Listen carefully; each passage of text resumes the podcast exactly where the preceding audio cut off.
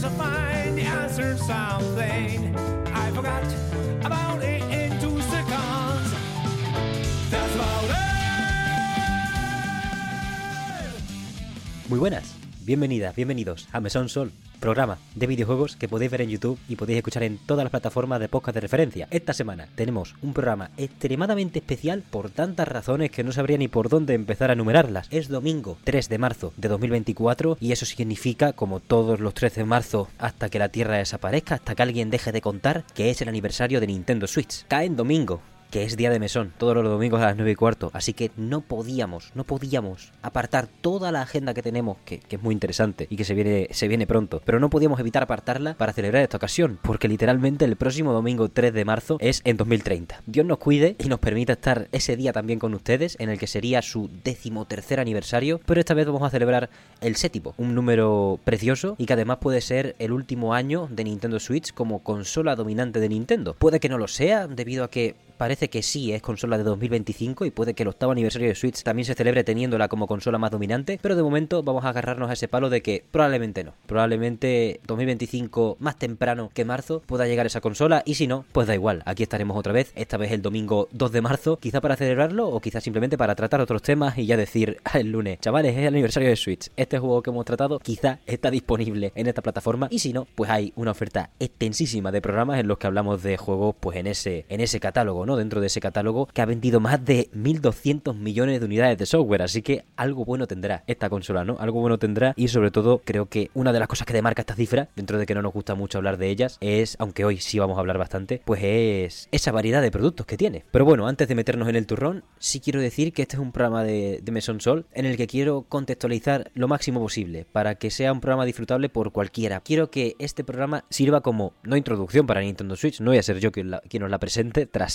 7 años de absoluta hegemonía, grandísimos juegos y un flujo creativo apabullante, apabullante, pero que sí sea, bueno, pues que intente tener todos los valores, todos los factores en cuenta, lo suficiente como para que cualquiera que se interese por Switch dentro de 50 años o los que sea, pues si se topase con este programa, pues acabase, acabase teniendo la suficiente información como para querer hincarle el diente al final a un emulador de la consola o a la consola en sí, o incluso pues simplemente decir, vale, esto no era para mí, este tipo de perfil de juego, este tipo de cosas los hemos superado después de mucho tiempo y la historia nos da una visión muy distinta de la máquina con el tiempo. Dudo mucho que deje de amar yo esta consola como la amo a día de hoy, por lo que me dé el tiempo, porque al fin y al cabo este dispositivo, que ya está como tercera consola más vendida de todos los tiempos, con casi 140 millones de unidades vendidas, es de las consolas en las que más le hincao yo el diente personalmente. No quiero que esto sea una historia extremadamente personal, lo que hay en este programa, pero sí que la selección de juegos de las que vamos a hablar para celebrar su, su grandeza, evidentemente están coaccionadas en grandísima parte por mi interés particular. Dentro de que, por supuesto, hay obras de interés general como hitos en la historia de los videojuegos que debemos repasar. Solo vamos a hablar de tres a nivel principal, principal, principal, y quizá tampoco extremadamente pegados a lo que nos ofrecen directamente, sino también al contexto, a esa maravilla que nos da el estudio sobre videojuegos o el comentarlos aquí a foro entre ustedes y yo, ¿no? Que hacía mucho tiempo que no nos veíamos, no hablábamos así,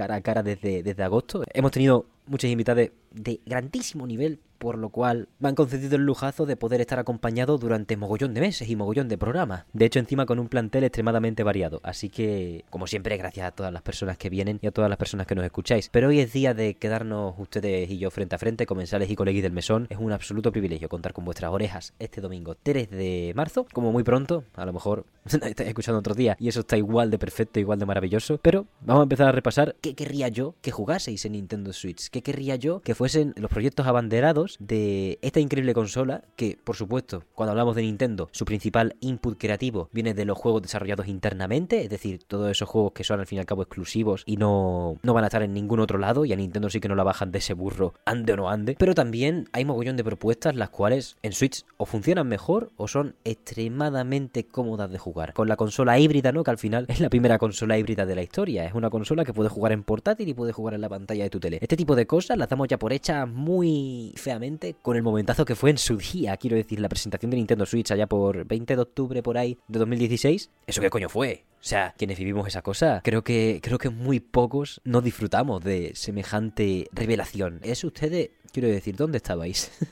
la típica pregunta, ¿no? Con este tipo de eventos para mí fue el principio de la historia prácticamente. Cuando, cuando hablo, cuando hago memoria sobre cosas del instituto, que me la compré cuando estaba en tercero de la ESO, en cuarto de la ESO, 2017, año duro, ¿eh? eh no, sí, fue presentada cuando empecé cuarto de la ESO. Pues sí, otra cosa no, pero inmensísimas alegrías. Creo que no le va a dejar de dar a nadie que la siga usando hasta que, hasta que le revienten las manos. Básicamente, ahí ya habrá un poco más de tristeza, ¿no? Pero creo que es en lo que nos tenemos que centrar hoy. Su contexto histórico como primera consola híbrida de la historia, como consola que se ha colocado como la tercera más vendida de todos los tiempos, dándole a Nintendo un balón de oxígeno gigante y una dominancia no eterna porque nunca se sabe, ¿no? Venimos, la segunda consola más vendida de la historia es la Nintendo DS, que vendió 154 millones de unidades, creo, no sé si la Play 2 está por encima o por debajo, pero es como 155 millones y 154 millones, o sea, se pasan por poquito. Pero Nintendo tuvo la Nintendo DS, Nintendo tuvo la Nintendo Wii, y en cuanto a una consola como la Wii U vendió solo 13 millones de unidades, 13,6 o por ahí, se acabó el chiringuito, parecía que todo se iba abajo, se iba a pique, y necesitaba necesitaban, un milagro como Switch. Conseguir confeccionar una consola completamente híbrida, no como la medianía o la semi-realidad completa de Wii U, para sorprender al mundo. No te digo yo que si no hubiese vendido bien Nintendo Switch, o tan bien, pues Nintendo hubiese quebrado. No lo sé, no sé hasta qué punto estas empresas ya pueden quebrar, ¿no? Pero sí habría sido un golpe extremadamente bajo. Y honestamente, en su lugar, fue un golpe a todas las personas extremadamente catastrofistas que vendían que Nintendo, bueno, pues a tomar por saco, ¿no? Por una consola mala. Ah,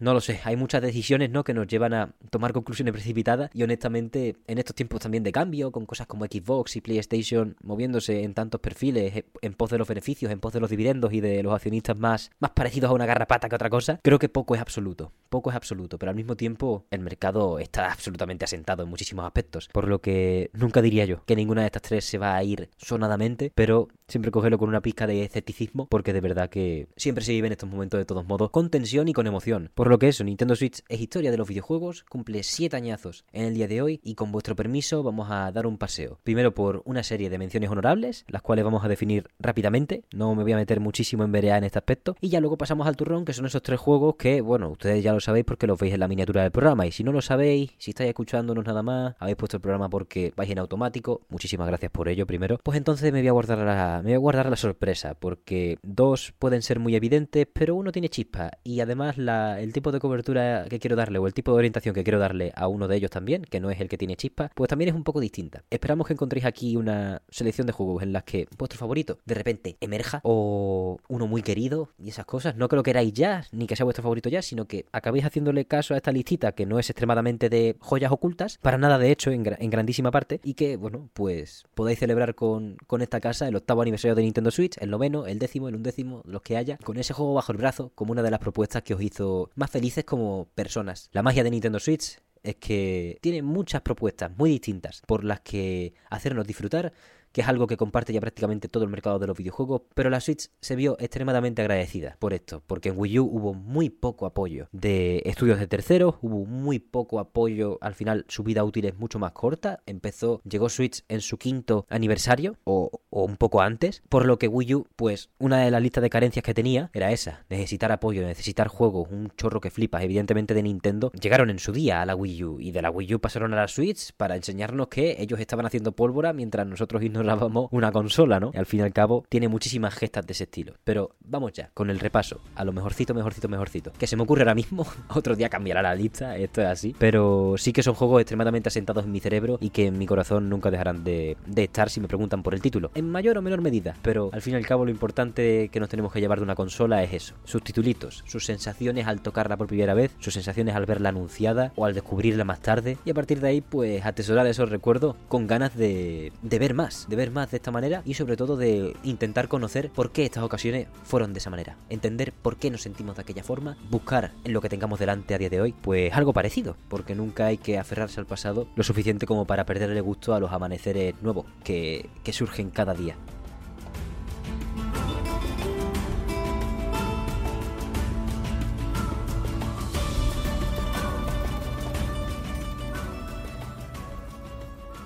Es hora de compartir esos recuerdos con ustedes, los que tengo yo por mi parte, y espero que si en los comentarios os apetece, también lo hagáis. Cualquier juego que os haya marcado de Switch, aunque sea Breath of the Wild. Dice, oh, qué básico. Me asuda, o sea, Breath of the Wild como para no marcarte, me cago en Dios, es, el juego de...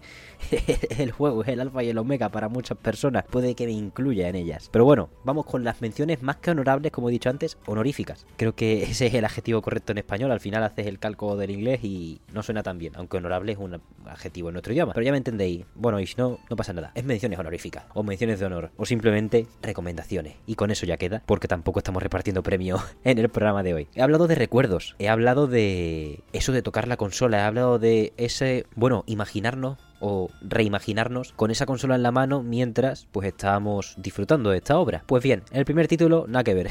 Pentiment, por favor, yo lo he jugado en PC, en Game Pass, he de decir, está disponible también en PlayStation 4, PlayStation 5, Xbox One, Xbox Series X y S y Steam, ¿vale? Está en todos lados, compradlo. No puedo insistir, o sea, en cualquier lista que me dejen meter a Pentiment, va a estar. En esta casa es 100% santo de nuestra devoción, no hay día que no me acuerde de Pentiment por su increíble narrativa, por su identidad tan marcada, ¿no? De intentar imitar el arte de los manuscritos medievales y hacerlo con éxito, integrar una dirección de arte propia, fresca y bonita dentro de esa emulación de pergaminos antiguos, escrituras, más bien pinturas de la época del siglo 15, 16, también más para atrás. Mm, la combinación de documentación histórica para que esto fuera verdaderamente un proyecto con valor y al mismo tiempo de generar una ficción verosímil dentro de, dentro de su mundo para que quienes jugásemos pues tuviéramos un factor inmersión extremadamente irrepetible casi en ninguna obra del estilo. Al final un juego de rol en el que somos Andreas Mahler, un aprendiz de pintor que está haciendo su obra maestra y se ha ido como de, digamos, una especie de Erasmus a la ciudad de Tassing, una ciudad ficticia de la que podéis aprender mucho más en el reportaje y entrevista que tenemos con una de sus diseñadoras narrativas, Zoe Fransnick, la cual nos dio el tiempazo de hablar sobre su experiencia más directa. Pero bueno, hago solo hablar mucho de esta entrevista porque honestamente gloria bendita y Pentimen que es lo más grande de la vida. Pero bueno, para acabar rápidamente con esta mención honorífica, la primera de todas y encima una que no he jugado en Switch, buen rigor, eh, por mi parte, que es que muy mal tiene que estar, o sea, muy mal tiene que estallar. He leído más o menos feedback y el juego no se cae a cacho, se sigue viendo bonito porque es poco exigente a nivel gráfico, así que si quieres una aventura de unas 30 horas si eres expeditiva, expeditivo. Si de verdad te gusta mirarlo todo bien, llegar a los entresijos de las historias, a los entresijos de los personajes, manipular verdaderamente esa trama. Y hablo de manipular no solo de manejarla a tu antojo, sino de toquetear todo lo que hay, toquetear todas esas capas, porque Pentiment va a alimentarte de esa manera. Pentiment quiere que echarles, Pentiment quiere que explores las opciones, pero que las decisiones también pesen. Es decir, que varias partidas te van a beneficiar ampliamente. Hay autoguardado, siempre, inmisericorde, con tus errores y absolutamente provocador para que, bueno, te tomes en serio. Que de verdad estás hablando con personas, que allí hay personas, que allí hay gente. Que en la ciudad de Tassing quienes piensan son todas y cada una de las personas a tu alrededor, quizá más que tú como personaje protagonista. Descubre, por favor, en cuanto puedas, en cualquier plataforma, pero en Switch tiene que quedar tan bien en modo portátil, pues como la aventura por la que un joven pintor, o no tan joven, se dispone a terminar su obra maestra para acabar graduándose del todo, pues en un Murder Mystery en el que muchas cosas pasarán en la ciudad de Tassin para acabar amarrando a Andreas Mahler, nuestro querido protagonista, y muchas otras personas a una serie de acontecimientos los cuales pues reventarán su día a día e incluso la historia del pueblo. ¿Qué es la historia? ¿De dónde venimos? ¿Cómo contarla? Y la tarea nuestra por nuestra parte de relatarla debidamente hacia el futuro son temas que toca muy férreamente esta obra y no se, no se esconde solo en el misterio de ciertos asesinatos, ciertas cosillas, ciertas intrigas para embelesarnos, sino que también es un documento de, para mí, valor histórico en nuestra historia, porque Obsidian Entertainment, como uno de los mejores estudios a la hora de contarnos, bueno, de meternos en los sueños de sus creadores, ¿no? Al fin y al cabo, ha manufacturado algo tan único que no creo que nadie sea capaz de replicar. Ojalá un, entre muchas comillas, Pentiment 2. Ojalá más iteraciones sobre este tipo de narrativa y sobre este tipo de integración de una dirección artística en algo que pueda hacerse pasar por un documento histórico, ¿no? Y algo que esté debidamente documentado para rendir homenaje debidamente a esa, bueno, a esa historia que tanto aman, pues no solo quienes jugamos la quienes juguemos a la obra, yo dentro de que no estoy para nada formado, sino y más importante, el equipo al cargo del desarrollo, desde Josh Sawyer que dirige hasta el último miembro de su equipo de 15 personas, una cosa ínfima, una cosa súper íntima, algo extremadamente inesperado que apareciese de un estudio al final propiedad de Microsoft que tiene que generar todos esos macro dividendos de la leche pero que al fin y al cabo sí están dejando manejar en gran parte, esperemos que se mantengan el tiempo, a estos estudios por las inquietudes que verdaderamente les dan. Pentiment es un juego que está en todos lados desde hace muy poco, desde el 22 de febrero, era exclusivo de Xbox y de PC desde el 15 de noviembre de 2022, así que simplemente habiéndose abierto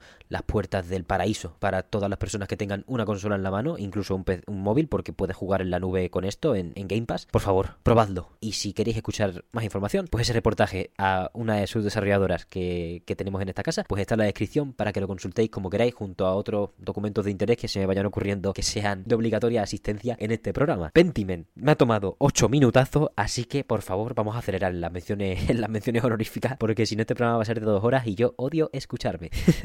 a mí mismo, ¿no? A la hora de editar es una tarea. También de Xbox, y este sí lo he jugado en, Switch, y todos ya los que os voy a decir, sí los he jugado en Switch y me los he pasado y he tenido el gusto de llorar junto a ellos y, llenar los Joy-Con, bueno, más bien la pantalla de la Switch de lágrimas, o mi propia cara porque estaba jugando boca, boca arriba, ¿no? En la cama. Ori and the Will of the Wisps. Ori 2, el segunda, la segunda entrega de los Metroidvania o las aventuras entonces scroll lateral de Moon Studio, que no sé, qué narices está haciendo a día de hoy, pero les deseo lo mejor y la máxima fortuna y si no quieren trabajar nunca más, pues es una pena por mi parte, pero no pasa nada, porque de verdad que Ori 1 y 2, dos juegos que podría meter en las menciones honoríficas, pero que meto al 2 por el salto en todos los aspectos que es, como es la exploración definitiva del Metroidvania por parte de este estudio, como es perfectamente su estudio final, su carta de amor definitiva a una historia que, que nos atrape sin diálogo casi, pero que al mismo tiempo sea un viaje precioso, con una navegación ejemplar para cualquier persona que quiera hacer un Metroidvania y honestamente algo que no vemos desde hace mucho, porque el Metroidvania, sí, vemos muchos Metroidvanias cada año, bastantes, quizá demasiados, depende a quién le preguntes, ¿no? Pero bueno, en nuestra mano está no jugarlo, claramente. Yo no lo juego. en este caso, me quedé en el Ori. Quiero jugar al Prince of Persia, a Lost Crown, por, por toda esa polvorita que tiene a nivel de navegación también muy parecida al Ori. Pero bueno, juegos inspirados en el movimiento, juegos inspirados en un doble salto orgánico, en que brille, en que brille, en que el personaje principal brille simplemente por cómo se mueve, por cómo navegamos las pantallas, por cómo incluso somos capaces de no tener que tocar el suelo, de lo bien que se fluye por el diseño de nivel que, que se marcan en un mapa extremadamente extenso, porque los Metroidvania, hay muchos Metroidvania a los que le dan de comer buenamente, de manera muy generosa, y Ori es claramente uno de ellos. Y vaya, en Ori and the Will of the Wisp, pues eso, se junta todo. Si en Ori and the Blind Forest, la primera parte, que os recomendamos jugar previamente por, para estar informados de la historia y para que os impacten de manera lacrimógena mucho, mucho más fuertemente pues todos esos momentos que, que os podría llegar a relatar en una ocasión más extensiva. Pues en su secuela básicamente mantiene todo lo bueno, todo lo bueno del primero. A nivel jugable de sistema de combate es una chaladura, variedad de armas y proponiendo de hecho un juego rocoso, rocoso, rocoso como nada en la Tierra, que tiene más crashes en la versión de Game Pass que en cualquier otra versión, curiosamente, por algún motivo, bueno, la versión de la Microsoft Store, pero que al final, entre variedad de armas, esa navegación fabulosa, la colocación de los coleccionables, que aunque te pueda ser más pesado o menos, porque al final la mayoría no los necesitas, pues al final se convierte en una, en una delicia o en algo casi automático en muchos aspectos, aunque a mí es verdad que sí se me hizo bola en cierto, en cierto punto, de que me empezó a dar igual, vaya, porque el resto de cosas son tan atractivas, la música, las persecuciones, los combates, la secuencia, guionizadas en las que de todos modos tienes los mandos y que la puedes cagar. Las estancias con NPC, las misiones secundarias, la mayor variedad de paisajes respecto a Ori 1, porque en Ori 1 todo es muy, muy bonito, muy precioso, espectacular, irrepetible, pero, pero es que en Ori 2, y lo llamamos así para evitar ya el subtítulo largo, pero eso, Ori and the Will of the Wisps, es exagerado es exagerado. Hay un momento eh, en la vida en el que entre que lloras mucho con la historia, flipas mucho con el gameplay, te quedas tan ensimismado por la música que solo puedes decir repetidas veces esto es exagerado. Y Ori and the Will of the Wisp es de esas pocas ocasiones en mi vida, contando todo lo que me ha ocurrido, nunca, um, en las que verdaderamente me he sentido de esa manera. Así que por ahí queda. Otro juego que está de Xbox en todas las plataformas, creo. Está en Play 4, debe ser retrocompatible para Play 5. Está en Xbox One, está en Xbox Series X y S. Está en Game Pass, Steam y Nintendo Switch. No hay excusa. Por favor, juégalo. Mi corazón es solo de uno, en 2019. Aunque eso es mentira, porque luego hablaremos de otro grandísimo juego de ese increíble año, aunque no lo parezca, aunque mucha gente se quedase más o menos callada. En realidad, Ori and the Will of the Wisps salió el 11 de marzo de 2020. ¿Qué pasa? Que es justo dos días antes de que se declarase el confinamiento por la pandemia del COVID. Entonces, normal tenerlo asignado al año anterior. Pero vaya, parece que al final la cosa sí va a tener un solo amor en 2019.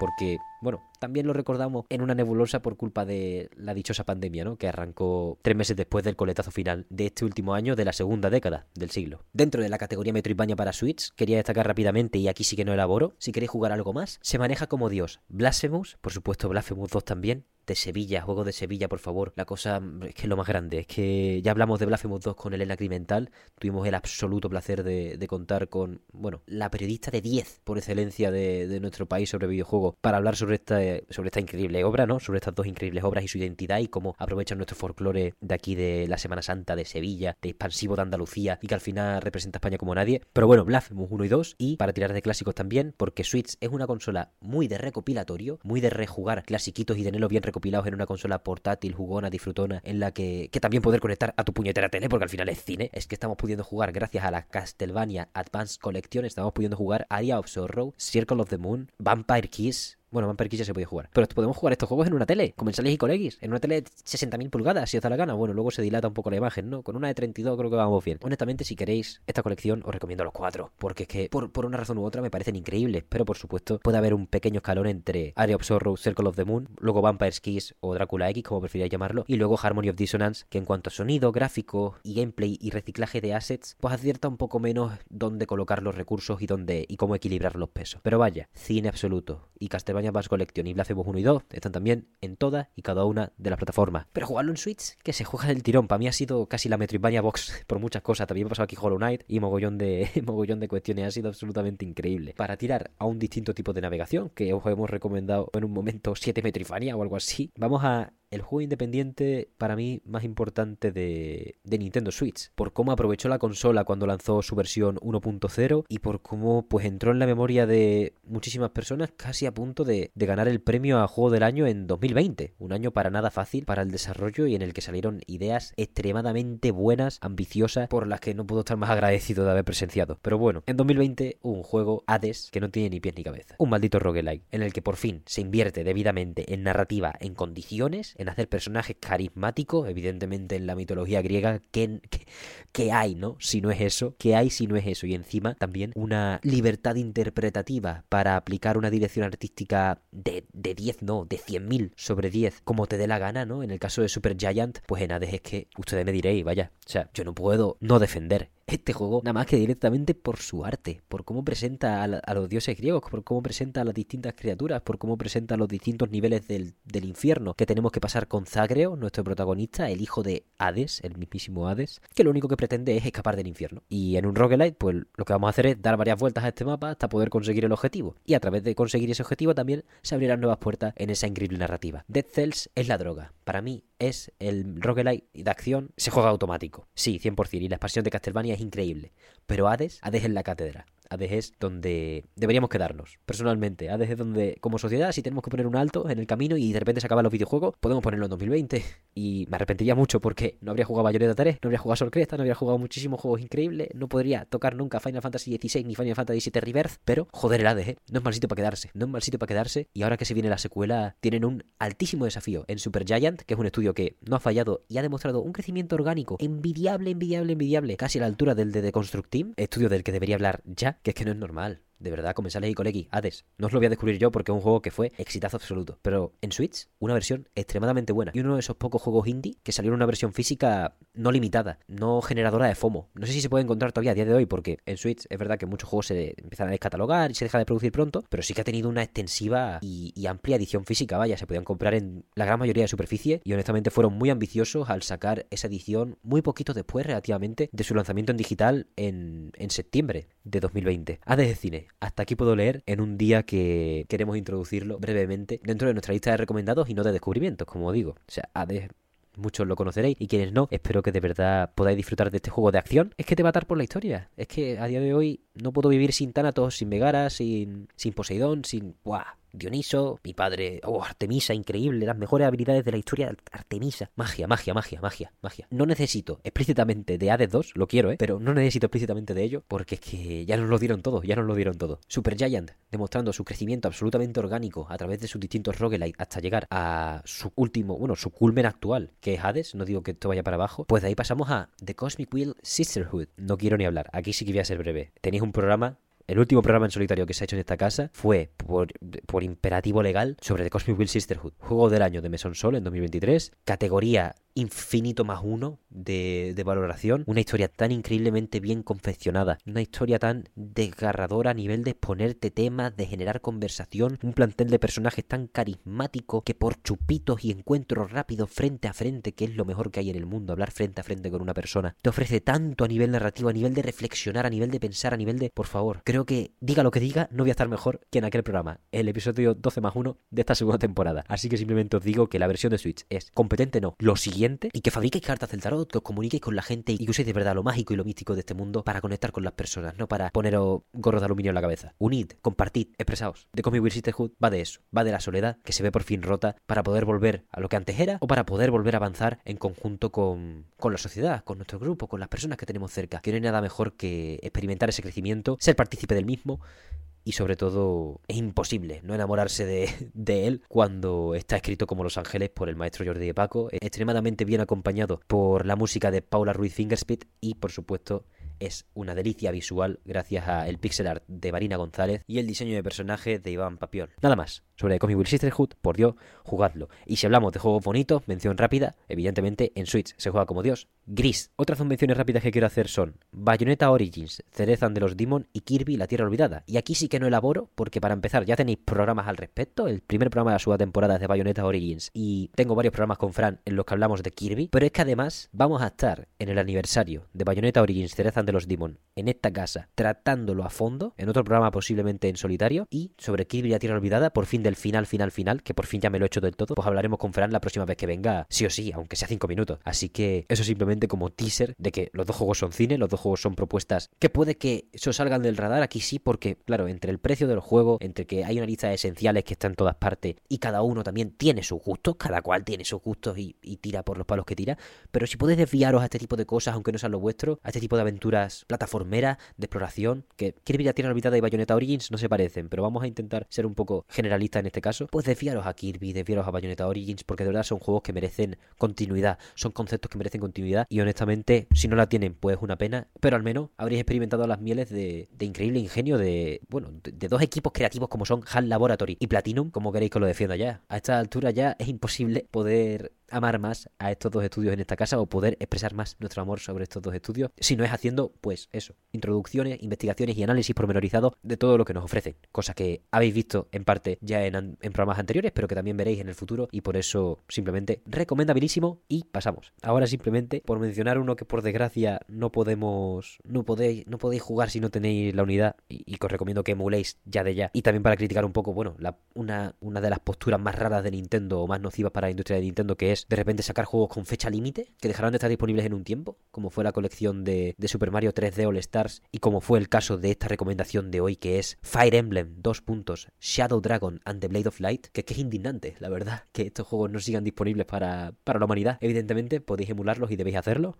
porque la conservación del videojuego va por delante y son experiencias extremadamente disfrutables. Pero os quiero hablar de Fire Emblem. Es el primer Fire Emblem este. Nunca se había localizado al inglés. Bueno, ningún idioma que fuese el japonés. Y por fin lo sacaron. Por 6 euros. En su aniversario número 30 o por ahí. Y dijeron que era, que era diciembre de, del año que tocaba. Y, dije, y dijo Nintendo, pues el 31 de marzo ya no lo vendemos más. Lo quitamos de la tienda digital. Quitar un juego de una tienda digital. ¿Hola? Es algo que está pasando cada vez más por desgracia, pero Nintendo, ¿de verdad? ¿Vas a tirar a la basura un trabajo de localización que por fin pone sobre la mesa de manera legal y de manera cómoda el primer juego de una de tus franquicias referente referente, como es Fire Emblem, que si no lo habéis disfrutado por Dios, JRPG, rol japonés de estrategia, por turnos, fresquito, sencillo, jugar con un Excel, enamorándote de distintas unidades, ir enamorándolas entre sí porque hay historia, hay construcción de mundo, hay escritura de 10 y de verdad que cualquier Fire Emblem está recomendado en esta casa prácticamente, pero en este caso me quería centrar en uno de los mejores de Switch, dentro, dentro de que es un juego del año 89 por ahí, pero por favor, hagan caso. Es sencillo de percibir cómo se mueve, pero es complicado de masterizar,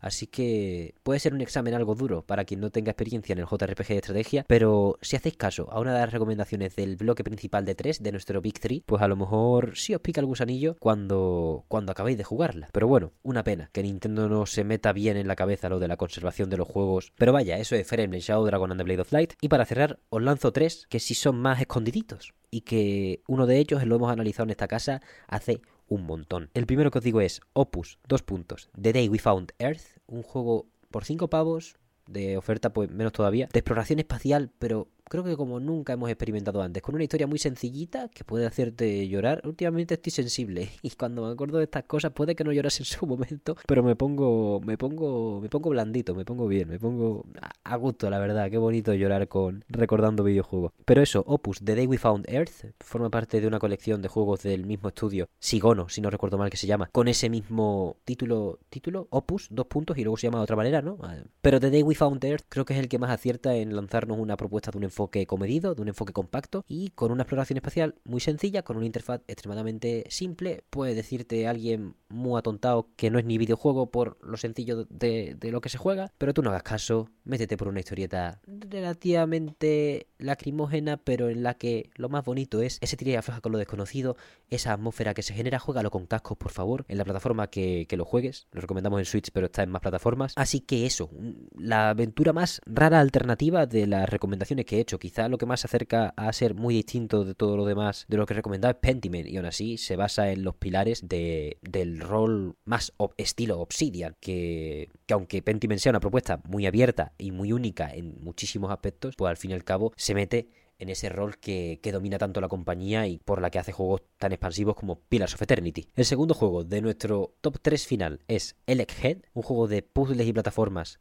sumamente inteligente, también muy barato y que salió en Switch el año que abrimos el mesón, pero que estaba en Steam desde hace un montón, en PC, y que este no sé cómo definirlo, lo analizamos en el programa 13 de la primera temporada, programa el cual tuvo muchos problemas para ser grabado, por, por ello ahora a todos los programas número tal, los voy a llamar 12 más 1, porque además el de, de Comic Sisterhood, bueno, muchísimas gracias primero por el apoyo y segundo, se grabó dentro de lo que cabe en buenas condiciones y todo salió bien. Pero bueno, el Head, absoluto cine, gráficos sencillitos, un personaje que tiene una cabeza eléctrica, o sea, el Head, ¿no? Eh, y que para resolver estos puzzles plataformeros, pues tiene que lanzarla para administrarle carga eléctrica a ciertas plataformas que se mueven, a ciertas trampillas que se tienen que abrir y así poder hacer pasar su cuerpo que de manera independiente puede moverse. Muy bonito, muy sencillo, quizá te cansa un poco la música y tiene un par de coleccionables y cositas que te pueden hacer querer darle un par más de vuelta, la justa y necesaria, porque de verdad se juega rápido, se juega sencillo, se disfruta de una. Y por último, uno de los primeros juegos que jugué, también súper barato y que al final es una copia de Hyper Light Drifter, pero con un diseño de nivel bien implementado, con una historia lo suficientemente sencilla como para no rayarte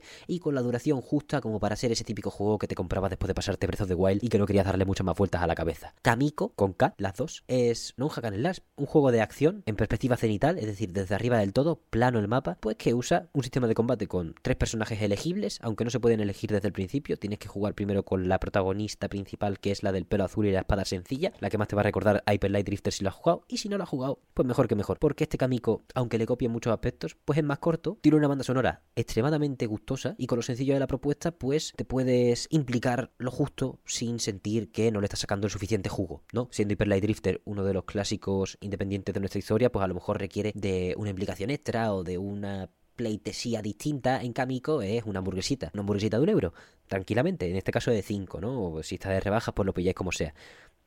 Pero Kamiko va de eso. Kamiko fue mi juego, el primero que me jugué casi después de pasarme Breath of the Wild o después de ya dejarle dejar Breath of the Wild bien puesto con sus 200 y pico horas más bien, ya me lo había pasado 50 veces, pero que no por ello tiene menos valor en mi corazón, honestamente. Me dio un verano de cojones, me dio un verano espectacular o un inicio de verano porque como digo es un juego corto y tiene sus tablillas de puntuaciones, no para competir con el resto, sino para competir contigo mismo, su tablilla de medirte el tiempo que tardas en pasártelo, para hacer speedrun y cosas. Oye, cuenta con ciertas herramientas que honestamente no tenían por qué estar y lo han manejado muy bien, con un gameplay lo suficientemente frenético y, y activo para darte buenos ratos y pasarla, bueno, a mí honestamente me encantó y no es el 10 en nada, pero sí es minijueguito, minijueguito a gusto, la verdad, honestamente eh, le tengo mucho cariño más, por, más que nada por eso, porque fue una pequeña puertita como juego en digital baratito de, de Switch a empezar a jugar propuestas más comedidas en cuanto a enfoque después de lo masivo y lo enorme de The Legend of Zelda Breath of the Wild que es ni más ni menos el primer juego, como no puede ser de otra manera, del Big 3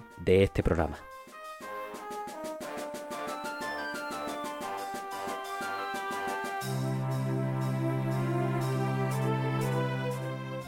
No sé cuánto va a durar este programa del todo, pero yo me había motivado mucho con hacer un Big 3 de hacer tres análisis gordos de tres juegos y creo que vamos a tener que echar un poco el freno madaleno, porque la garganta da para lo que da y también un programa de mí mismo hablando dos horas, duro, ¿eh? Nunca se ha hablado tanto en el mesón casi, con invitados ya, Y esto suele ser como ronda de chupito más bien, ¿no? Es verdad que hemos tenido ronda de chupito porque al final estamos recomendando chorro mil juegos y con la tontería los he analizado, ¿eh?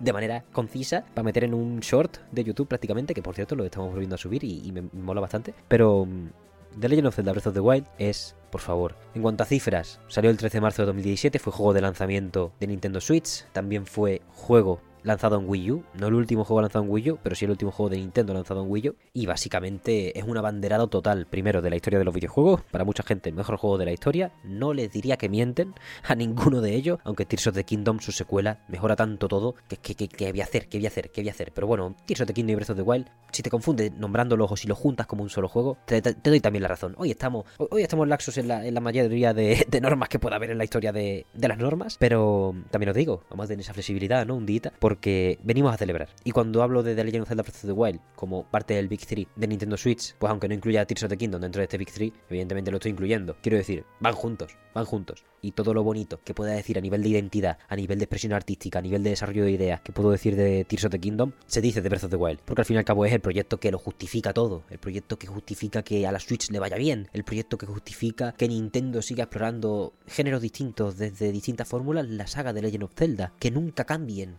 Que siempre cambien que al fin y al cabo la cosa no vaya de hacer el superventas definitivo copiando los tropos que queremos, sino dónde está la aventura a día de hoy, dónde está el punto en el que podemos hacer narrativa interesante en el videojuego, dónde está el punto en el que cuando hablamos de lo jugable no nos bate nadie, ¿no? Esa es la sensación de la, esa es la Nintendo que, que gusta ver, ¿no? Al fin y al cabo y de la que gusta hablar. Hay que hablar de todas sus aristas, siempre que podamos, pero esta es la Nintendo que nos maravilla y la Nintendo que y la Nintendo que nos sobrevivirá a todos, ¿no?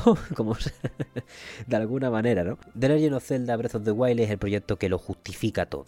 Y el que justifica tener una Wii U incluso. Si tienes una Wii U y no has jugado Breath of the Wild, ¿qué haces? Pírate, o sea, haz lo que puedas para poder jugarlo, haz lo que puedas, por lo civil o por lo criminal, literalmente. Y es el que justifica también que las propuestas de Wii U se trasvasasen en masa a Nintendo Switch, porque Nintendo fue muy inteligente al principio de su ciclo de vida y a día de hoy, porque eso ha sido un ciclo extremadamente repetido durante casi todos los años. Los juegos de Wii U que nos han vendido porque la consola ha vendido 13 millones de unidades, los juegazos de Wii U, mejor dicho, usted no los vaya a comer. Y yo me, y, y bien que me ahorro el trabajo de, de surtir a una consola de juegos totalmente nuevos, ¿no? Mario Kart 8 Deluxe es el ejemplo base, porque al fin y al cabo Mario Kart 8 vende en Wii U 8 millones de unidades, 8,6 millones de unidades o por ahí, pero es que Nintendo Switch saca la versión deluxe con un par de añadidos, mejores gráficos, a precio completo y ha vendido la friolera de 60,58 millones de unidades. ¿Ustedes saben la pasta que es eso? Literalmente no existe Mario Kart 9 probablemente porque Mario Kart 8 Deluxe ha sido el puente perfecto entre sacarlo en Wii U y no estamparse por ser el exitazo, ser el juego más vendido de la plataforma, pero sí no poder vender más porque no había más consolas en el mercado casi y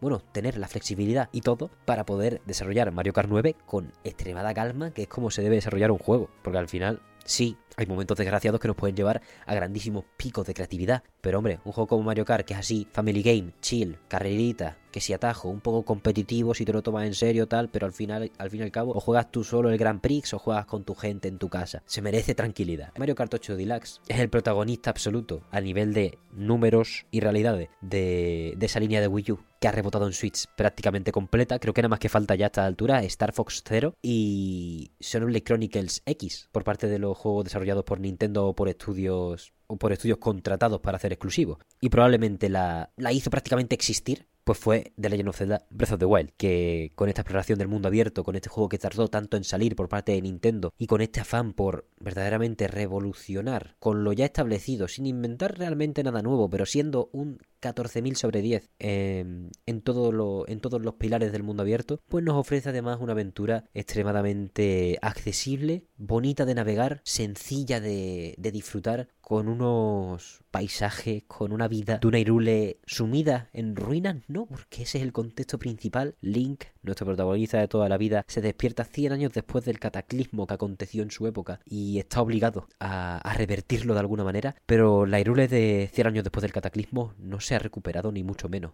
Su aliento, su frío aliento sigue presente y aunque no siga presente de manera que las personas sean plenamente conscientes de lo que ocurrió en aquella época, sí está presente en que la austeridad es norma en que el mundo es inhóspito, se conciben como leyes de la naturaleza porque al fin y al cabo nadie prácticamente nadie vive 100 años, ¿no? Entonces quienes quedan con vida en este mundo son nada más que, bueno, personas que no han vivido ese cataclismo, las personas que caminan por este mundo, porque al final si tienes 100 años tampoco caminas mucho, ¿no? Tampoco estás para muchos trotes, ¿no? Tampoco estás para vivir el momento en, esa, en ese instante, eh, a nivel físico, espiritual, por supuesto, pero con quienes interactúa Link, las nuevas generaciones que levanta, las nuevas generaciones con las que colabora, con las que vive y con las que siente y con las que abraza esa nueva Irule, tan rompedora con lo establecido en la serie y sorprendente para cualquiera que, que comprase el juego, la verdad. Pues eso, son generaciones, son personas, son personajes los cuales conocen el cataclismo de, oídas. Tú lo has vivido, tú eres Link, conocen el cataclismo de libros de historia, de registros históricos. Entonces se respira una, una austeridad o un, un pesar muy distinto al de Tears of the Kingdom, en tanto que aquí ya la gente sí conocía la luz y le vuelve a acechar la oscuridad, ¿no? Vivir en la oscuridad no es lo mismo que entrar en ella de repente. Puede que uno de los principales rasgos que diferencian estas dos situaciones es la ausencia de lucha en quien vive en la oscuridad y el agarrarse y apretar los dientes de quien está viendo que le van a quitar esa luz, ¿no? Breath of the Wild es lo más grande. Breath of the Wild no tiene ni pies ni cabeza. A nivel de sistemas, de la, cómo funcionan las flechas elementales, cómo funcionan los elementos en sí, cómo funciona la electricidad, el hielo, el fuego, todo. Todos los elementos interactuables por los que el mundo puede ser alterado para hacer tropelías que si os metéis en Twitter en el hashtag Breath of the Wild en japonés, veis mogollón de personas extremadamente más habilidosas que todos nosotros juntos haciendo haciendo machadas en un juego que tiene una, unas posibilidades mucho más reducidas que Tears of the Kingdom y que aún así estaba siendo exprimido hasta el lanzamiento de su secuela de manera extremadamente feroz. Y aunque eso no es lo principal, pues simplemente es una de esas otras aristas que hacen de Breath of the Wild uno de los juegos más importantes de todos los tiempos, para mucha gente el juego más importante de Nintendo Switch y honestamente valorándolo desde esta realidad, bueno, que no quiere meterse en hacer una reseña de un juego tan expansivo, pues simplemente recomendaros que si lo habéis jugado, que es muy probable con esas 31,61 millones de unidades vendidas, pues que lo revisitéis en algún momentito, aunque hayáis jugado Tears of the Kingdom, si no, pues aún con aún más motivo, jugad el DLC, la expansión es tan increíble, la expansión de la historia, que bueno, simplemente eso, llamada a las armas por si en 7 años habéis olvidado de lo bueno que es este juego, a lo mejor no es santo de vuestra devoción si sois muy fans de Zelda por la falta de esas mazmorras clásicas, de esos templos clásicos de, esa exploración, pero hace algo tan diferente para la saga que se tiene que entender como un conocimiento de una importancia lo suficientemente elevada como para intentar hacer el pequeño esfuerzo de que, aunque no sea santo de tu devoción, que puede pasar, pues aún así darle un tiento, porque de verdad que es de esos momentos en los que estás viviendo historia, aunque sea por eso, si eso te emociona como, como entusiasta de, del, videojuego o como entusiasta de la vida, del entretenimiento en general, juega Breath of the Wild. Quizás no son las razones principales por las que vas a jugarlo, ¿no? Porque no quiero meterme mucho en reseñarlo en este aspecto, aunque sí lo hemos calificado ya de manera bastante diversa, pero sí creo que si estamos hablando de un especial de Switch, creo que son los motivos por los que The Legend of Zelda Breath of the Wild será vigente y es vigente. Ha sido un castañazo en mi cabeza que a mí ya me ha dejado tonto por este tipo de juegos, la verdad. Y es que sin Breath of the Wild no existiría Genshin Impact y sin ello Hoyoverse tendría la mitad de pasta porque seguiría en el Honkai Impact Third. ¿Y qué sería la industria si no hubiese triunfado un gachapón de esa manera tan feroz? ¡Wow! ¿Deberíamos odiar a Breath of the Wild de repente? Lo dudo mucho. Muchos males tiene que haber, como he dicho antes con la Switch, pues muchos males también tiene que haber con Breath of the Wild para que yo acabe arrepintiéndome de nada de lo positivo que decimos hoy de, de esta increíble obra.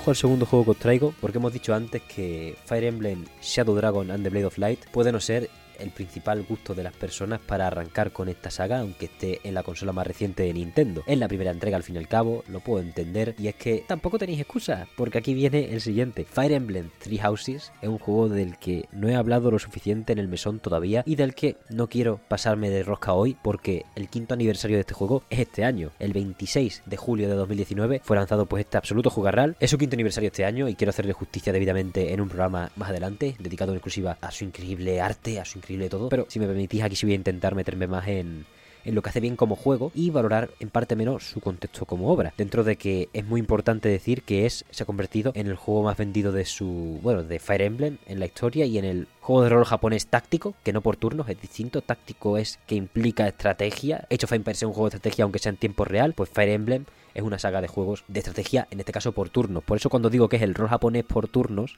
no quiero que penséis en Pokémon, porque obviamente Pokémon revienta las ventas de estas cifras que voy a decir. Pero sí que Fire Emblem Three Houses es el JRPG táctico o de estrategia más vendido de la historia con 4,12 millones de unidades, superando, si no recuerdo mal, a Final Fantasy Tactics. También es el juego de la saga más vendido. Parece poco, pero hay que entender que cuanto más larga la, la etiqueta, normalmente más pequeño el nicho. Por ello, 4,12 millones de unidades es un absoluto hito para este tipo de juegos que muchas veces nos llaman la atención por un nivel de prejuicios y de perezas que me dan coraje, honestamente. Pero no voy a meter en ello exactamente, porque Fire Emblem Three Houses de verdad tiene tanta fortaleza que es que me da igual que no te guste eh, los turnos, que no te guste la estrategia, que no te guste el JRPG. A nivel de historia, a nivel de marcar un antes y un después a nivel de densidad de escritura en comparación con sus justo anteriores entregas de Fire que es la trilogía de Fates. Obviamente hay un punto de distinción evidente cuando en Fates nos entregan tres juegos, ni más ni menos, tres juegos distintos, cada uno con una línea temporal, en un elenco de personajes, un contexto, una construcción de mundo única entre los tres, es decir, simplemente la opción de elegir bando nos la ponen entre juegos distintos y de repente en Fire Emblem Three Houses no es que nos den tres rutas juntas, ¿no? Porque se llama Three Houses, no, no, no, nos dan cuatro. Pasa que yo no puedo hablaros de la cuarta sin meterme en spoilers, pero básicamente hay cuatro, cuatro puñeteras rutas enteras. Que es verdad que la primera mitad del juego casi que la comparten, sí, pero no tanto. Porque claro, Fire Emblem Three Houses se basa en que somos Byleth, que puede ser chico o chica, un personaje avatar, un mercenario o una mercenaria, pues tras un encuentro fortuito, acaba dedicándose a la enseñanza en la Academia de Oficiales de Fotland, que es la región en la que en este caso se desarrolla el juego. Fire Emblem tiene 17 entregas o algo así, pero la mayoría de ellas no están relacionadas entre sí. Hay un par de secuelas de el 1, hay juegos relacionados entre sí que se lanzan de manera consecutiva, pero luego en cualquier momento se pone el corte y se sacan juegos en otros en otros universos, por lo que Fotland es visitada por primera vez en Three Houses y es una región única eh, diseñada expresamente para este juego. También he de decir que el último juego de Fire Emblem que había habido antes de Three Houses no era la trilogía de Fates, sino que es Fire Emblem Echoes Shadows of Valentia, pero es un remake de la parte 2. Eh, un juego dignísimo y verdaderamente mi segundo o mi primer Fire Emblem favorito, porque es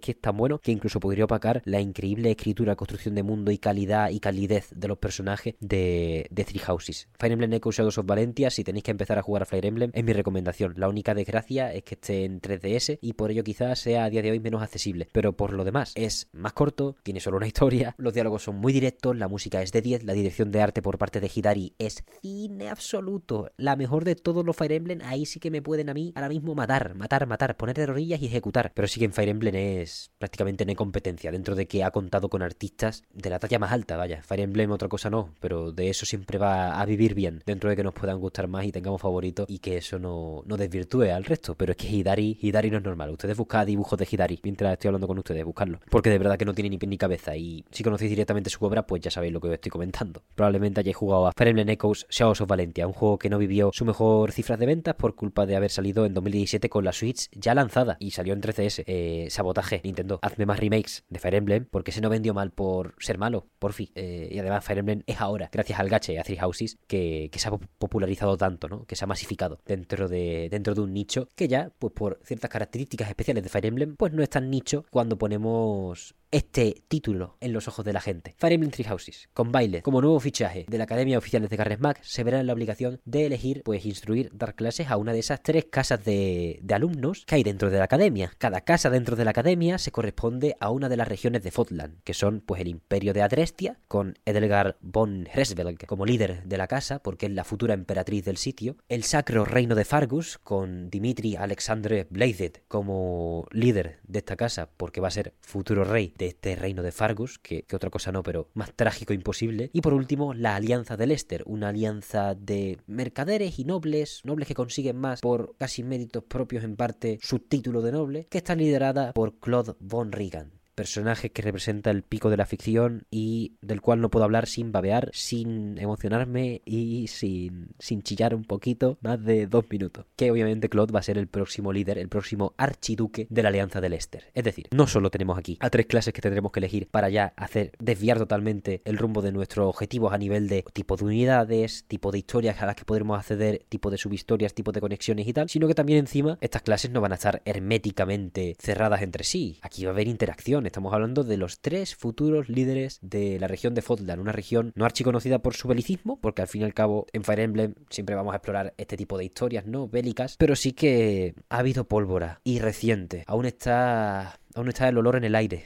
aún están las ascuas de los terrores de, los terrores que produce la guerra, desde la edad más tierna hasta las personas que tienen que librarla. Y Fire Emblem trata eso extremadamente bien. Fire Emblem Three Houses sobre todo a nivel de vínculos previos a la entrada de la academia de los alumnos, vínculos que se descubren dentro de ella por los orígenes de algunos personajes y por las convicciones de muchos después de eventos traumáticos, tiene tanto poder la escritura de Intelligent Systems en este salto objetivo a ofrecernos estas cuatro rutas completas, pero no solo completas en el sentido de, bueno, es un juego que se puede jugar de pe a sin, de sino completas a nivel de temática, a nivel de relaciones entre los personajes, que la combinatoria no solo sirva para la compenetración en el campo de batalla, que al final es el hilo conductor de todo esto, las batallas que hay a final de, de cada mes en este caso, porque está confeccionado como una gestión de calendario a lo largo del año escolar o de los meses escolares, es completa por cómo representa sin ningún tipo de duda el estándar de oro, el gold estándar, el, definitivo, el estándar definitivo, el estándar de grandeza al que debe aspirar Intelligent System con Three Houses. Y esto no quiere decir que un juego por debajo de, de lo que ofrece Three Houses sea malo, ni siquiera hablando en que deba ofrecer cuatro historias otra vez, por Dios, no hace falta. Ojalá, ¿no? Pero no hace falta. Pero sí decir que lo mismo que, probablemente estén diciendo muchas personas y yo comparto con lo que he visto, leído y escuchado con Final Fantasy VII Rebirth, que al fin y al cabo es tan bueno en tantas cosas y se papea tan fácilmente al género del que viene que de verdad para Square pues debe ser ese, ese punto al que aspirar, ese faro al que mirar. Y Three Houses, otra cosa no, pero un faro para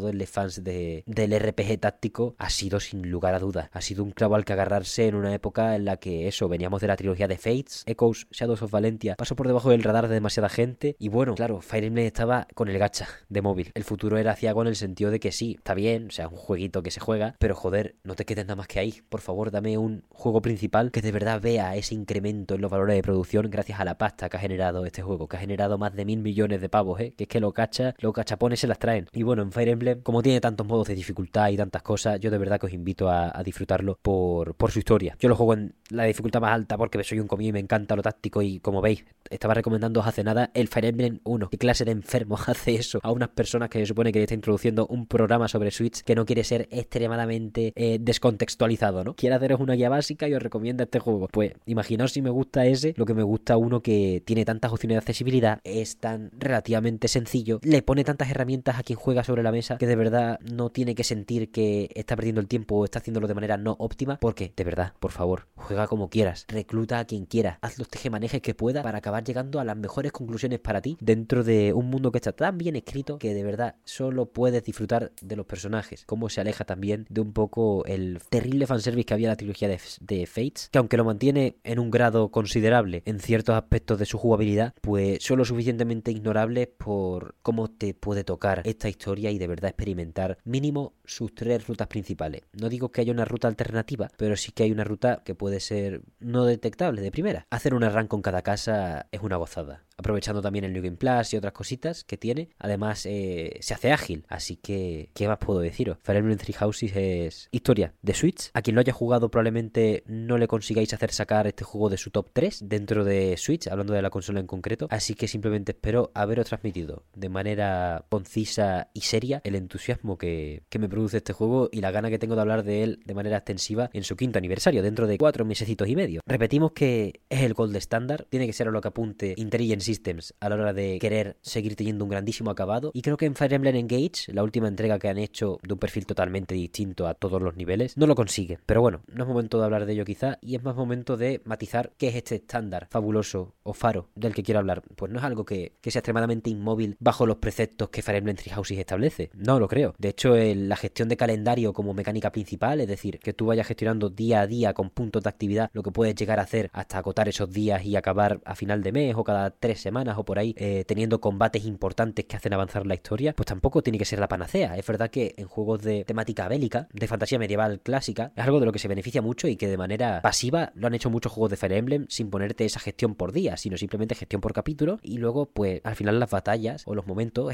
importantes están fechados. Entonces era muy fácil que fuese una evolución orgánica de otros juegos a Three Houses, pues interpretar que se podía gestionar también con el día a día y acabar, bueno, pues marcando esas fechas importantes dentro de dentro del calendario de la misma manera que se marcaban los episodios. Al fin y al cabo, el calendario está para poder celebrar el cumpleaños de tu personaje favorito con él, con ella, sentir más ese carácter de profesor, ¿no? Que tienes, profesor, profesora que tienes dentro de, dentro de la academia de Garrick Mac, poder explorarlo de manera más expansiva, a tu rollo, sin tener que maxearlo todo, pero sí con, con un alto interés por, por entender a los personajes, por desbloquear diálogos al fin y al cabo, porque por la interacción se desbloquean diálogos y esa es la base de Fire Emblem. La conexión, la, el entendimiento, el choque de los bandos de manera obligada muchas veces. Y vaya, su sistema de combate lo suficientemente accesible en este caso y poco obtuso como para avanzar sin problema. Tiene muchas cosas muy acertadas a nivel de mover un bucle jugable jugosísimo para quienes quieran exigencia o para quienes vayan adquiriendo habilidad y quieran cambiar la dificultad a mitad de su campaña, que al final son largas, ¿no? Así que simplemente zambullíos en cuanto podáis dentro de Fire Emblem Three Houses. El universo de Folda nos espera con los brazos abiertos. Creo que no hay...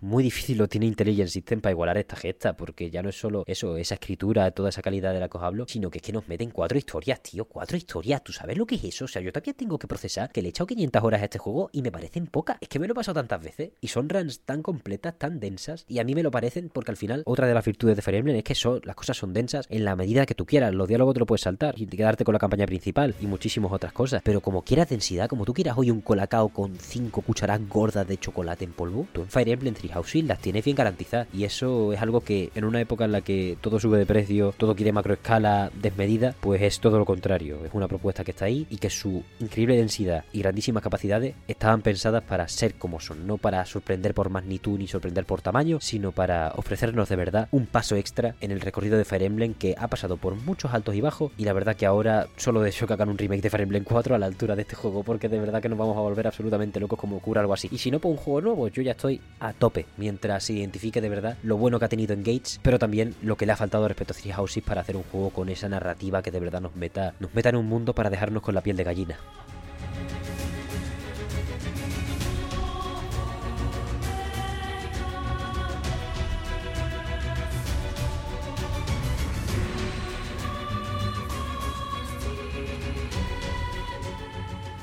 Última parada de nuestro, de nuestro recorrido durante el aniversario de Nintendo Switch. Tengo muchas ganas de, hablar de esto, pero antes, sobre Three Houses, simplemente cerrar con que el DLC es increíble, increíble, increíble, increíble, increíble. Incre o sea, ¡puaf! ¿Qué dice? Y uf, demasiado, ¿vale? Eso es lo que así puedo definirlo de momento. O sea, los DLCs de los tres juegos que voy a hablar no tienen ni pie ni cabeza. Pero bueno, los más evidentes son los que voy a introduciros ahora. Porque al fin y al cabo, el tercer juego de esta semana, y por favor, Juga Three Houses de verdad, ¿eh? Atesorar esos recuerdos, porque aunque Intelligent System no vuelva a protagonizar una gesta así, habrá tantos elementos identificables que nos generen felicidad en sus futuros proyectos que vengan de este juego, que de verdad que no demos por sentado que, que vuelva a ocurrir, tampoco se lo exijamos, simplemente disfruten, disfruten de lo que se viene. Pero bueno, Smash Brothers Ultimate, la última parada de esta casa en el recorrido de Switch, y esta vez sí que no voy a hablar del juego.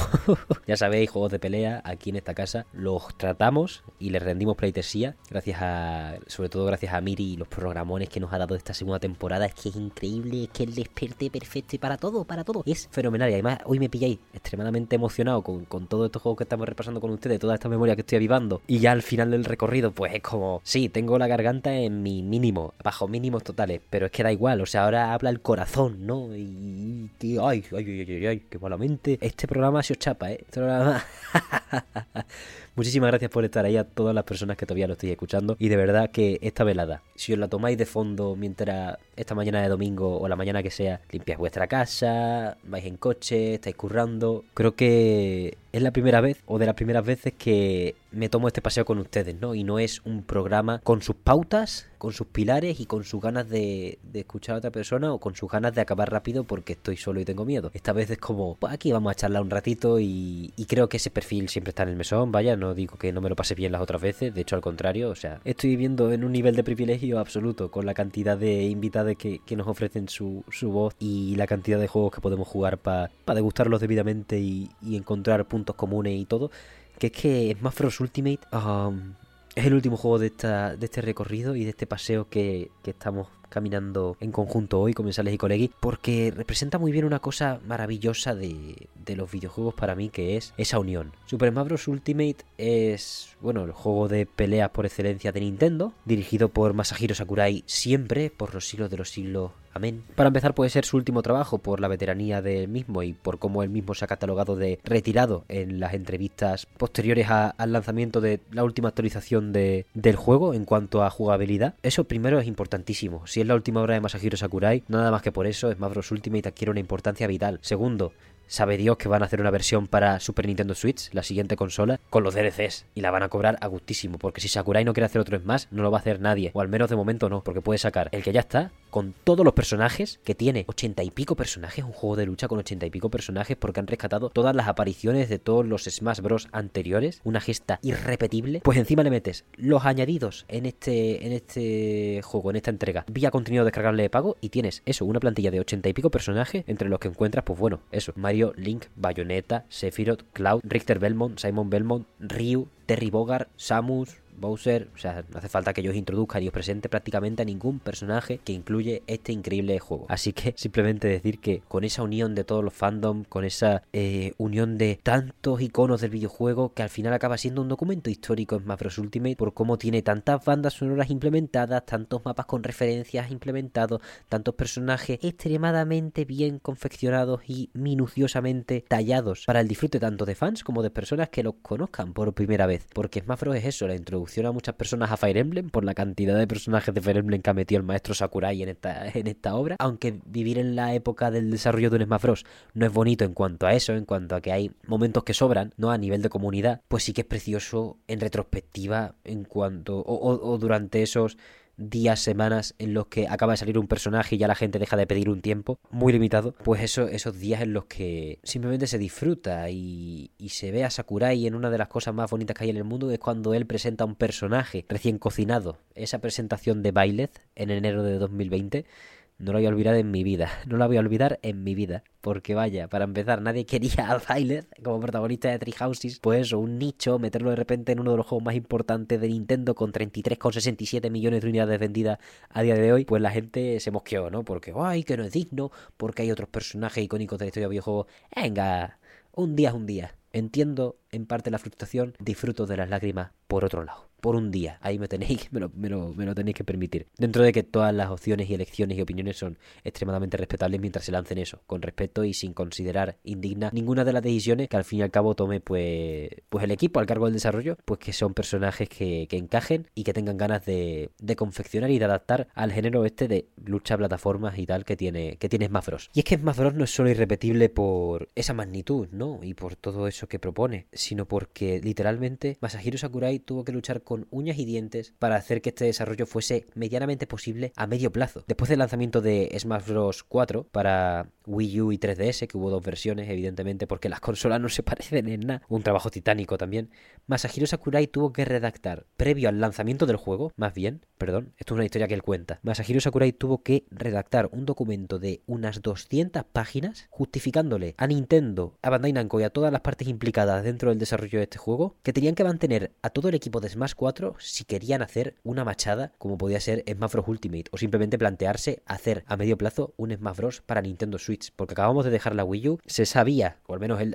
al, nivel interno sabría que Wii U tenía los días contados en el sentido de que iba a durar menos su ciclo de vida como consola dominante de Nintendo respecto a lo que solemos estar acostumbrados y que la Switch venía. Entonces era como pongan las alarmas como me quiten a este equipo de trabajo para la siguiente entrega a saber cuándo podemos sacar un Smash Bros. que no solo pretendía que bueno estuviese en Switch y tuviese esos saltos a nivel de gráficos, exigencia y tal, sino que es que encima iba a tener a todos los personajes y querían confeccionar dos pases de, de contenido descargable de personajes añadidos, 11 personajes ni más ni menos, si contamos a Planta Piraña que se podía conseguir reservando el juego, 12 personajes añadidos como contenido descargable. ¿Qué clase de locura es Pues claro que tenía que mantener a ese equipo y mientras terminaban de lanzar, terminaban de dejar listo para el lanzamiento en Mafros 4, Masahiro Sakurai tuvo que redactar 200 páginas de documento de diseño y de justificaciones para que no se moviera ni Dios de ese equipazo que al final pues nos ha dado, más o menos habrá más contrataciones, menos contrataciones, marchas y, y llegadas si comparamos las plantillas escala 1-1, pero ese equipazo en general que se ha encargado de, bueno, dos juegos para la historia. El primer Smash Bros con DLCs es Smash Bros 4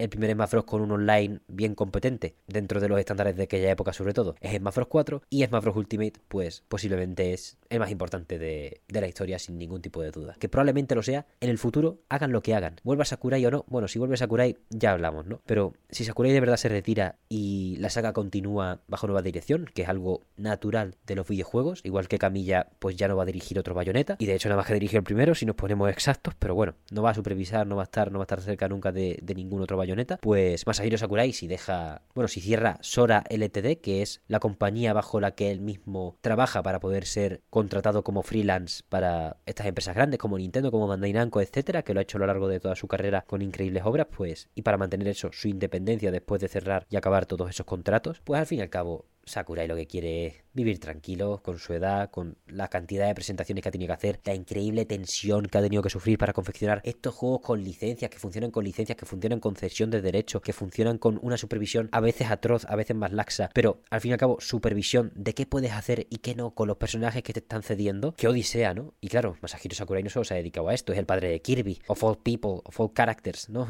Una de las cosas más icónicas y más bonitas del mundo. Desarrolló Kid Icarus Uprising, quiero decir, es un perfil increíble que de verdad os recomiendo que conozcáis más en profundidad y creo que no debería hablar yo mucho más de cómo es fabuloso sin mencionar una de las maneras más fáciles que tenéis a día de hoy de conocerle o de conocer su modus operandi, su manera de comunicar, su certeza, su, su maestría, vaya, al fin y al cabo, que es ni más ni menos que el canal sobre desarrollo de videojuegos que se abrió hace relativamente poco, porque ya va a llegar casi a los 200 vídeos sobre desarrollo de videojuegos, vídeos cortos entre 2 y 10 minutos, en los que, bueno, es un clínica absoluto del primer al último vídeo sobre cómo dirigir un desarrollo, preocuparte por la producción, preocuparte por ciertos aspectos que quizá se escapan del conocimiento concreto de esa Sakurai, pero que con la experiencia pues le dan para poder relatarte lo que trabajadores a su cargo o él mismo como director que tiene que supervisarlo todo y se lo toma en serio como persona que lo supervisa todo, pues ha vivido como gajes del oficio, beneficios, obstáculos, desafíos y todo con un léxico tan acertado, tan sencillo, tanto en japonés, para quien quiera aprender japonés estos vídeos son pólvora, como en inglés subtitulado, por desgracia no tenemos subtítulos, subtítulos al español, al menos no directamente provistos por él, pero al fin y al cabo ese canal,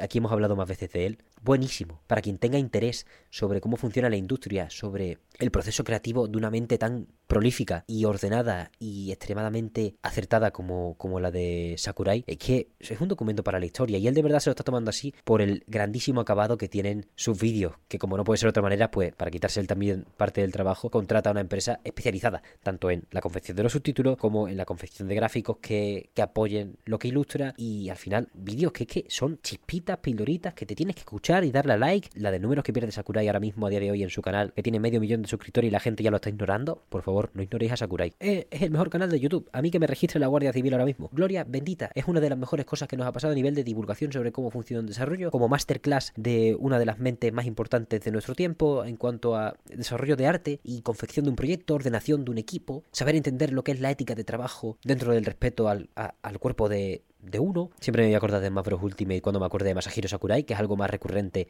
en mi día a día. Así que simplemente quería dejarlo como uno de los iconos de Nintendo Switch más importantes y probablemente más dentro del conocimiento objetivo, si es que existe, que otra cosa, porque al final es que es una ocasión como ninguna. Es una absoluta locura. Salió el 7 de diciembre de 2018 y sigue maravillando los corazones de muchísimas personas. Viernes de Mangafé, aquel entonces, porque me acuerdo que lo compré. Fui a comprarlo después del viernes de Mangafé de calentada porque era como, mira, vamos a comprarlo ya porque esto yo no soy yo no era de juegos de lucha en ese entonces. Sabéis que soy torpe en ellos, pero esto era historia en la que había que estar y además habían añadido para este juego dos personajes de Castlevania como Richter y Simon Belmont. ¿Qué voy a hacer yo? ¿Qué voy a hacer yo? Al final, es engañarse a uno mismo, pensar que este juego no me iba a molar dentro de que soy malo, malo, malo, malo, malo y ya no lo juego. Pero es que tiene tantas cosas buenas y no he hablado de la principal que es la campaña World of Light, ese tráiler que me hizo que me lo fumo. Sujetadme que me lo fumo. Sujetadme que me lo fumo. Y es increíble, del que ya hemos hablado levemente con Fran en esta casa, de cómo es un muy buen juego de Kirby, ¿no? Así que simplemente eso. Aquí acaba nuestra lista. Esta es la última parada. Vamos bajándonos ya de, de este largo, largo, largo paseo para ser un programa hecho en solitario a la historia de Nintendo Switch celebrando su increíble maestría y, y, lo mejor de, de su vertiente creativa, por la que le deseamos a Nintendo sabiduría, que no se pierda la avaricia, ahora que tiene una de las consolas más vendidas de la historia otra vez. Una consola que se puede coronar como la más vendida de la historia si el tiempo les da la razón. Me voy. Muchísimas gracias por escucharnos. Muchísimas gracias por llegar hasta el final de este programa. Vuestra compañía ha sido el único motor del día de hoy, de esta semana, del programa número 31 de esta temporada. Y de verdad que no puedo estar más agradecido por toda vuestra, vuestra consideración a la hora de quedaros durante estos, durante estos programitas. Sobre todo cuando son en solitario, pues yo siempre se me calienta un poco el corazón también dentro de que, como digo, a veces pues son peores objetivamente dentro de mi prisma subjetivo. Ya sabéis que el mesón, pues tiene sus distintos formatos, sus distintas cositas, ahora de shots así, de fiestitas, pero al final lo importante, da igual lo que haya alrededor, es que los podcasts todos los domingos a las 9 y cuarto se van a quedar con ustedes y los podéis ver en YouTube y los podéis escuchar en todas las plataformas de podcast de referencia. Cualquier comentario acerca de Nintendo Switch, felicítale el aniversario, decid vuestro juego favorito, enseñadme un tapado, lo que ustedes queráis. ¿No os gusta la consola? ¿No la habéis tenido? ¿No habéis tenido el gusto? ¿Cuál es una consola que ustedes su aniversario la celebráis sí o sí cada, bueno, cuando toca, ¿no? O de la que grabaríais un programa de esta, de esta o de esta de este enfoque y acabado porque os pirra esta, esta consola, os vuelve loco. La PS Vita, da igual que haya vendido o no, si es que da igual. Al final, es verdad que la revolución necesita números para ser revolución y lloraremos que no haya sido revolución Sanadu Next en un programa del futuro, pero de verdad, celebrad lo que podáis y agradecer lo que haya acontecido porque es que es maravilloso. Cualquier comentario acerca de todos estos temas es del más grande valor y lo podéis lanzar a través de cualquiera de las vías oficiales. Ya sabéis que estamos en TikTok, Twitter, Instagram, los comentarios de Spotify, los comentarios de YouTube, en todas partes para cualquier tipo de arenga, sugerencia comentario en general. Y si queréis acompañarlo de un poco de Bill Metal, os recordamos que tenemos un coffee abierto, coffee.com barra mesonsol para acercaros a la hucha. Y solo me queda agradecerle a todos los estudios y personalidades implicadas en el, desarrollo de los juegos recomendados, su imprescindible y valiosísimo trabajo para la industria del videojuego y a todas ustedes vuestra presencia en este 3 de marzo de 2024 o más para adelante, que siempre agradecemos que revisitéis las ocasiones más especiales de esta casa y creo que nada más que por extensión y por lo que me duele la garganta ya, está siendo un día marcado, un día del que me voy a acordar, claramente. Si queréis hacerle un coffee, esta vez pensad en que me voy a tomar un colacao, que se va a gastar entero. Muchísimas gracias por todo, una vez más, y nos vemos la semana que viene.